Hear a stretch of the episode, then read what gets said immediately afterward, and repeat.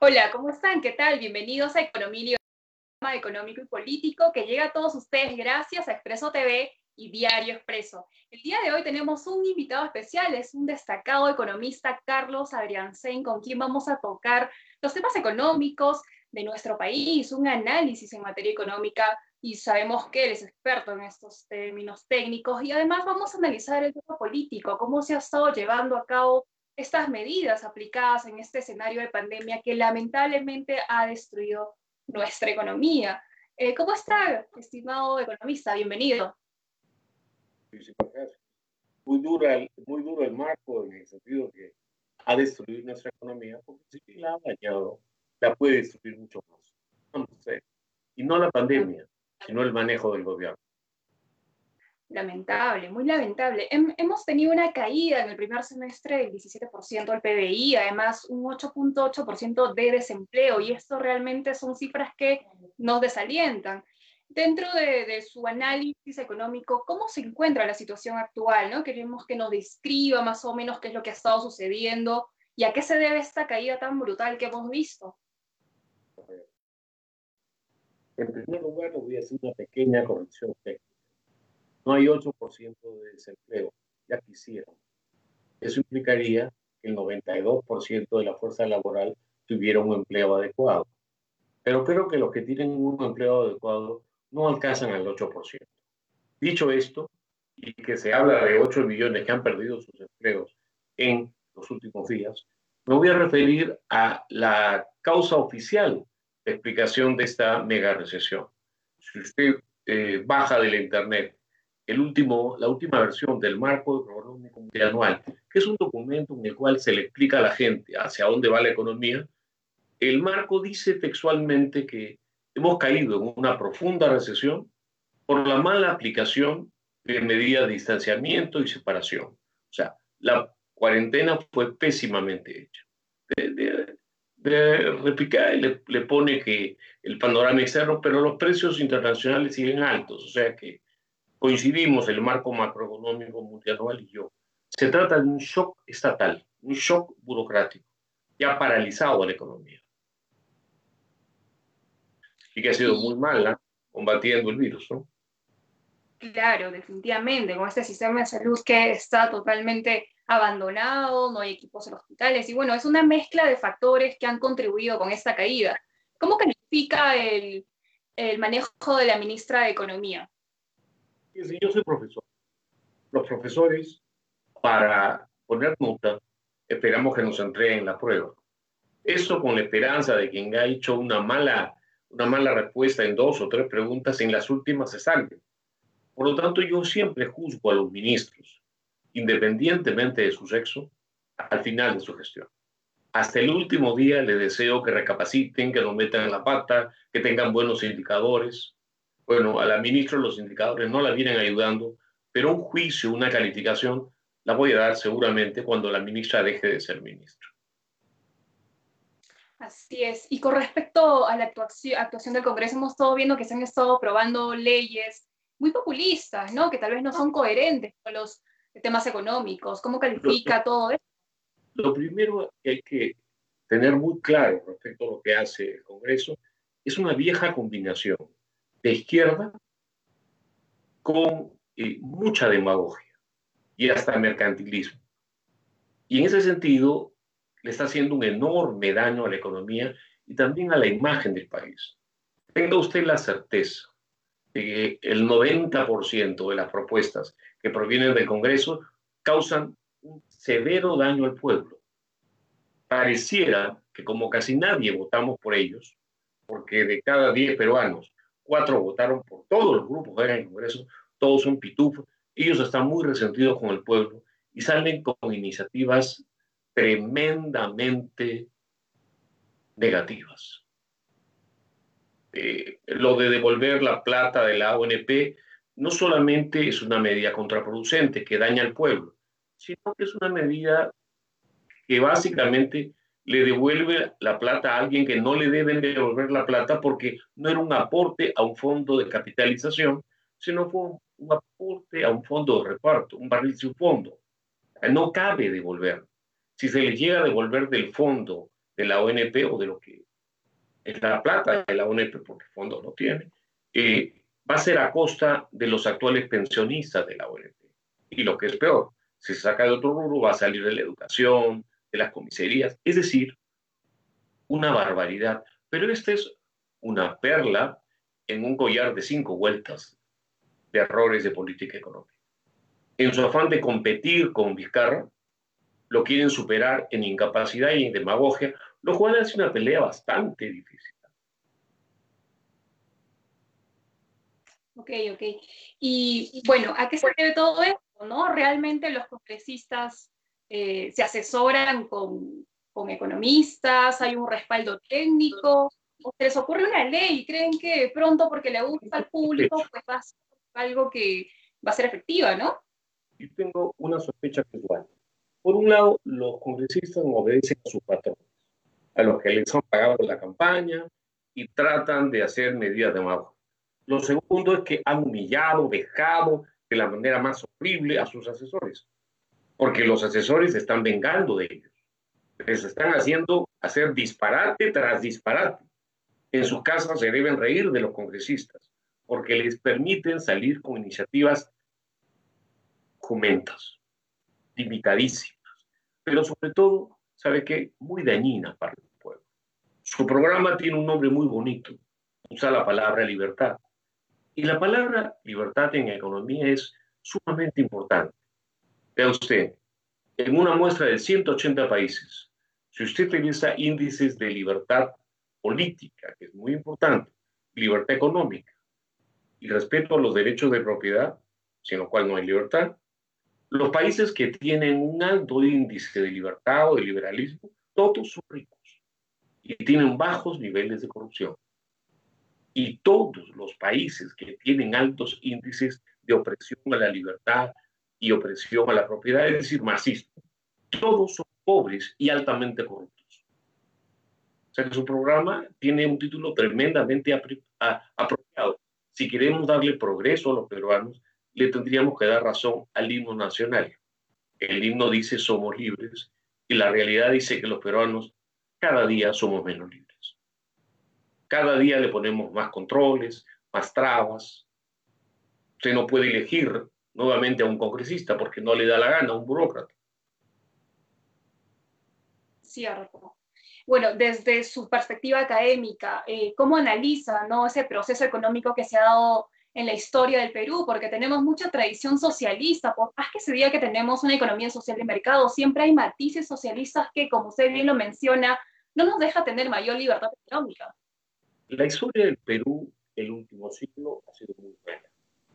El Perú no solamente ha retrocedido en desarrollo económico relativo, sino también ha crecido muy, muy, muy poco. Eso, claro, implicado que el tamaño de la economía se ha inflado, pero en comparación al resto del mundo nos hemos quedado atrás, atrás. Hemos bajado de la primera división peruana a la tercera división. Somos un país que eh, ha sido golpeado cuatro veces en el último siglo, en cuatro mega recesiones. La de la Gran Depresión o la respuesta del gobierno a la Gran Depresión. La del fenómeno del niño con Belaunde o la respuesta de su gobierno a la Gran Depresión. El gobierno de la izquierda, ¿se el gobierno de la izquierda unida y el APRO? Era una niña, seguramente no había nacido, pero perdió casi un tercio del producto por habitante un peruano. Finalmente tenemos a el ingeniero Vizcarra, que a nombre de esta mega recesión ha inflado como todos los anteriores el Estado y las regulaciones y ha propiciado una crisis que solo este año implica carcomer al producto per cápita eh, 20%. Esos cuatro martillazos han destruido el país en este siglo. Y para su conciencia histórica, está viviendo en uno de esos grandes eh, procesos de debacle económico. Este año el déficit llega a casi 11% del PBI, según el gobierno. ¿Y eso qué significa? Que va a ir por todos los televidentes de su programa para extraerles recursos, porque los déficits siempre los pagamos nosotros. Eh, de acuerdo a su perspectiva, pues considera que hay una cuarta sesión de la historia del Perú que, bueno, recaería en el gobierno del presidente Vizcarra. Una apreciación. Vizcarra conocido por eso, por la mega recesión que su mala gestión despertó. No el virus. Y aterrizando ya a un marco nacional, un análisis político nacional en temas económicos, eh, la, ya nos ha explicado más o menos que, bueno, las medidas del presidente Vizcarra pues no han sido tan efectivas. ¿Qué es lo que realmente se debió haber hecho o qué, se o qué debe hacer el gobierno? Bueno, si finaliza este gobierno, el gobierno que viene, ¿no? ¿Qué medidas debería tomar en materia económica para recuperarnos? La recuperación va a ser eh, lenta, tiene un proceso largo, queremos que nos explique más. ¿Qué se debió hacer? Debió, en primer lugar, redirigir el gasto. Desde gastos usuarios como el gasoducto, como tantos ministerios que sobran, hacia el combate de virus. Pliegos de salud, interior, defensa y también actividades prioritarias, pero no gastar todo lo que se pudo. Fíjese, este año se ha tratado de mantener alto el gasto corriente, con mucha corrupción, pero la inversión pública se ha robado 15%.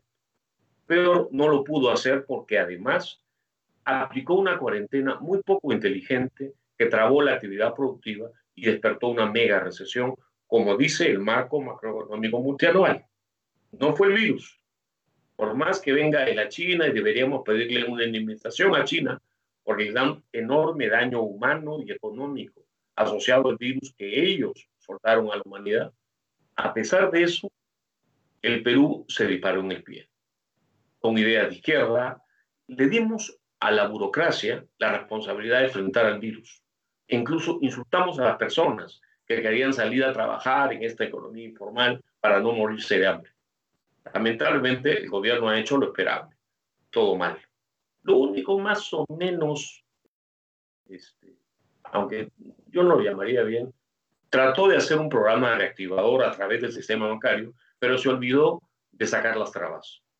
Al final, los bancos no tenían a quién prestar, sino a las más fuertes, y aún así la economía eh, va bastante fea. Y probablemente esa proyección de que el próximo año vamos a rebotar, pero maravillosamente, es un acto que no tiene ningún fundamento. Así es, bueno, nos espera pues un panorama solador, un poco complicado. el, panorama es ahora, lo que nos espera seguramente lentamente va a comenzar a calibrar, todos queremos, aunque con estos congresistas cualquier cosa puede pasar. Me preguntó también por cómo va a llegar el próximo gobierno. Mire, de aquí al próximo gobierno posiblemente hay dos años de recesión. Y Dios sabe a quién elegiremos. Eh, es muy probable que elijamos gente con voces estentorias. La gente va a querer escapar de la izquierda. Este es un gobierno de izquierda. Yo no veo al candidato del gobierno, al candidato de izquierda, ganando una elección de buena ley. Va a ir por el otro lado, va a ser alguien mucho más campechano, mucho más fuerte, como ese militar que salió elegido en Brasil. Cuidado con eso. El pueblo está molesto y quiere sorpresas. Quien le venda, que es el Bolsonaro Cholo, va a tener un tremendo arraigo porque estamos hartos de la izquierda. La izquierda en el Poder Judicial, la izquierda en la burocracia, la izquierda todo el día en la televisión, los medios alineados a la izquierda. La libertad de prensa no existe porque dependen de la pauta fiscal.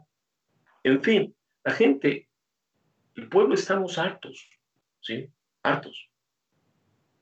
Claro, y esta es una percepción eh, de muchos, ¿no? Pero también está ese bloque duro de la sociedad que sigue apoyando estas medidas populistas de Vizcarra y quién sabe que pueda, pues, optar por seguir... Eh, ¿Está usted creyendo a las encuestas dependientes de la pauta fiscal? Por Dios. Ellos les van a decir que yo estoy flaco. No, yo estoy gordito y yo no creo, no es que no creo en las encuestas. Veo un cuadro penoso en el cual se ha perdido la línea de la, prensa y de las encuestas que dependen de ella. Y me salen a decir que el presidente tiene 80% de popularidad. Claro, es eso. Eh, ya no es 10% recuperación, sino 100%. Bueno, eso sí. Eh, con respecto a esas críticas que vienen de los partidos de, de las izquierdas, ¿no? Eh, contra el neoliberalismo, ¿no? Ese término que ya últimamente está de moda, e incluso pues en Chile hubo un estallido social que todo el mundo habla, está en contra del neoliberalismo. mucho daño.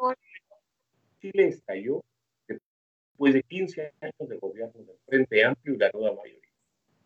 Destruyeron a Chile, revirtieron todas sus reformas. Y el tonto útil de la historia fue el señor Piñera, que además le tocó llegar al gobierno cuando la cosa iba a estallar. Financiaron las protestas por cientos de millones de dólares para que pase lo que ha pasado. Así que que me cuenten que este no es un gobierno de izquierda, que no es el poder judicial de la izquierda, que no son los medios que venden pócimas de izquierda, es eh, alguien que está eh, todo el día en Netflix. Hay una persona que come caviar y que ve Netflix todo el día. El pueblo la está pasando terriblemente. Y no va a votar izquierda. Ah, eh, sí, sí, su voto se llega a contar. Porque esta es una elección con voto electrónico. Y usted sabe, en Venezuela, en Bolivia, el voto electrónico hizo verdaderas maravillas. Pero si el pueblo vota, si el patrón ejerce su opinión, va a pedir cambio. Y no quiere Vizcarra. Solamente apoyo, perdón, le ha hecho creer a la gente que, la, que Vizcarra es popular. Yo le deseo lo mejor al ingeniero Vizcarra y lo mejor es la ley. Así es. Bueno, eh, veremos pues, quién se presenta en estas elecciones. Al parecer, los candidatos todavía no, no, no sobresalen, ¿no? Están escondidos. Eh, no hay un candidato, un bloque, una coalición que realmente pueda juntar a todos y proponer cosas eh, que realmente sirvan, ¿no? Alternativas positivas para el país. ¿Se acuerda lo que pasó en la elección del Congreso? Medios y burocracia se lo comieron. Todos están ahí agazapaditos va a ser una campaña accidentada y dudo que salga elegido aquel que el poder ejecutivo no quiera poner en la presidencia. Sí, es lamentable. Tienen control, control de la burocracia, control del poder judicial. Ojalá yo esté equivocado. Es una humilde opinión de un provincial. Bueno, esperemos lo mejor para el país. Eh, economista, ah, le agradecemos por su tiempo y queremos que le dé un mensaje final a todos los que nos están viendo, sobre todo eh, enfocarnos en la microeconomía, ¿no? ¿Qué es lo que debe hacer el ciudadano para poder eh, revertir todos estos temas económicos que también le afectan? Es, a los que no se han gobernado mal y roban desde el gobierno, los hemos elegido seamos muy cuidadosos en la próxima elección. Tanto al Congreso, fíjese el Congreso que tenemos, o al Ejecutivo, fíjese el Ejecutivo que tenemos.